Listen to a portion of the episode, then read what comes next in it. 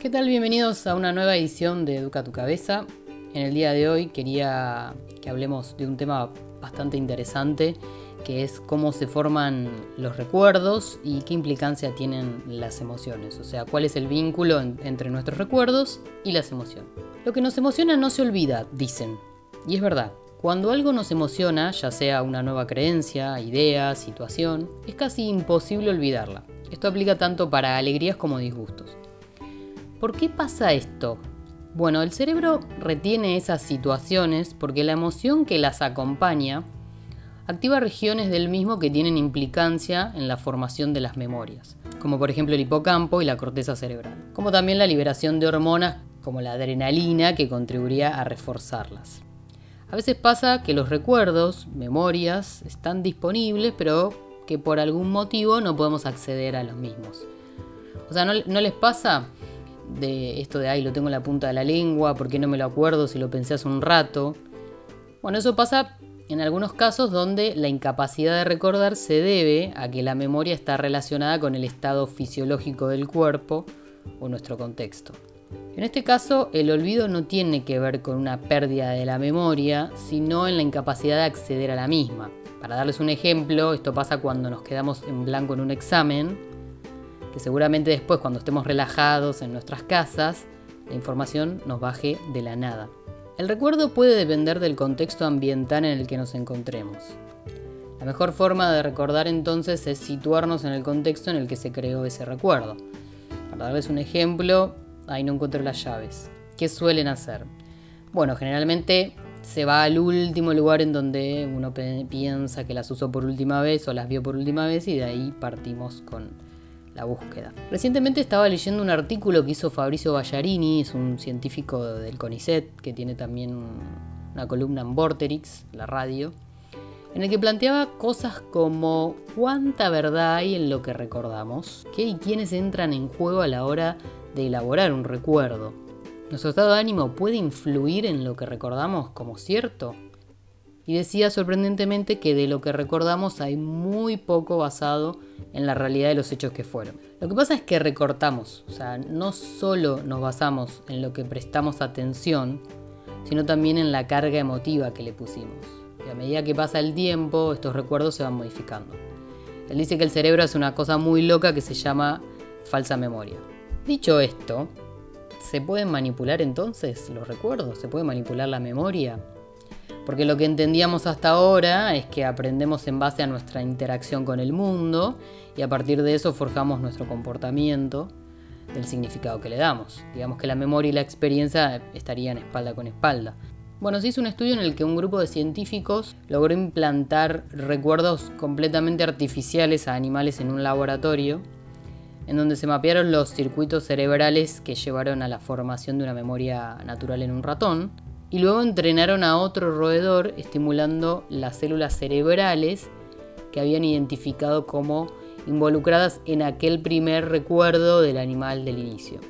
Y voilà, así pudieron crear desde cero una memoria artificial que fue retenida y recuperada en el segundo animal.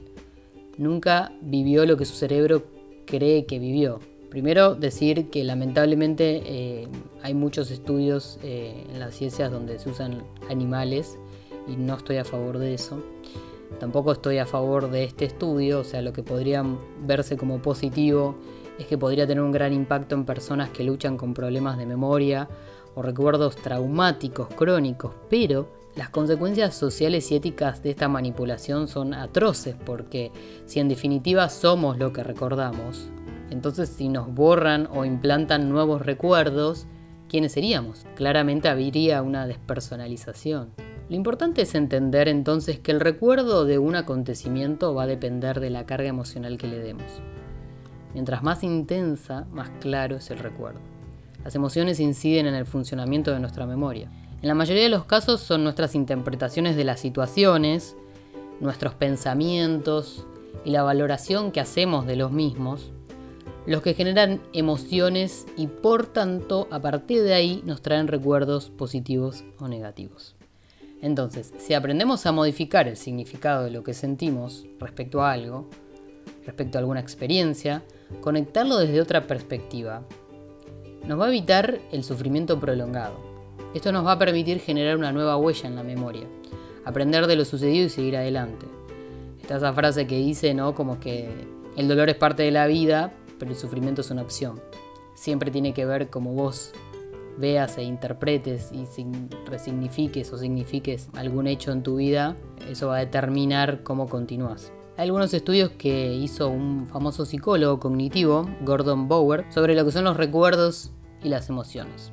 En los años 70, Bower realizó investigaciones sobre nuestra manera de almacenar y evocar los recuerdos dependiendo del estado de ánimo, y encontró una tendencia a recordar con mayor facilidad los elementos memorizados en un estado de ánimo semejante al que tenemos en el momento de evocarlos. Por ejemplo, si eh, al momento de aprender algo específico, yo estaba como muy arriba, muy feliz, para después poder recordar eso, debería ponerme en el mismo estado y evocarlo mucho más fácil.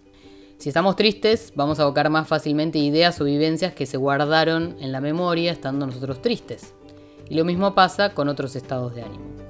Del mismo modo, nuestro estado de ánimo va a afectar al momento de seleccionar qué es lo que guardamos en la memoria cuál es aquella información que va a ser más importante para su posterior recuperación.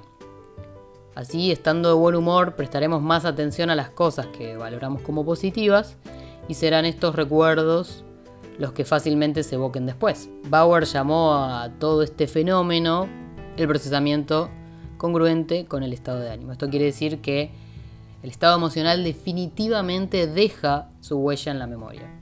Entonces esto rectifica más que nunca lo que venimos hablando de la importancia de cambiar nuestra fisiología del cuerpo, de que el movimiento crea emoción, de la importancia del significado que le damos a las cosas y de que somos los timoneles de nuestra embarcación en esta vida. Importancia de, de ser conscientes de nuestras emociones, de poder identificarlas, de poder no refutarlas, pero sí resignificarlas, poder entender por qué nos está pasando lo que nos está pasando y verlo desde otra perspectiva para sentirnos bien. Vivir a conciencia cada día, agradecer quién sos hoy y dónde estás y a partir de ahí planear tu crecimiento. Que tu crecimiento esté enfocado en ser un dador. Las dos necesidades espirituales de todos los seres humanos son crecer y contribuir. Créeme que si vos logras ese estado te vas a sentir plenamente realizado. ¿Qué quiero decir con esto? lo que veníamos hablando, hay mucha gente exitosa con mucho dinero y no es feliz. ¿Por qué? Porque no, no se siente realizado, realizada. ¿Por qué? Porque lo que hace evidentemente no cubre con las necesidades espirituales que están en todas las personas. La necesidad de crecimiento y de contribución hacia los otros están todos. Así que si vos sos exitoso en algo que involucra esto, podrías considerarte alguien muy valorable para la sociedad y para vos. Y nunca se olviden de este hábito de agradecer todos los días, lo que sea que te pasó en el día.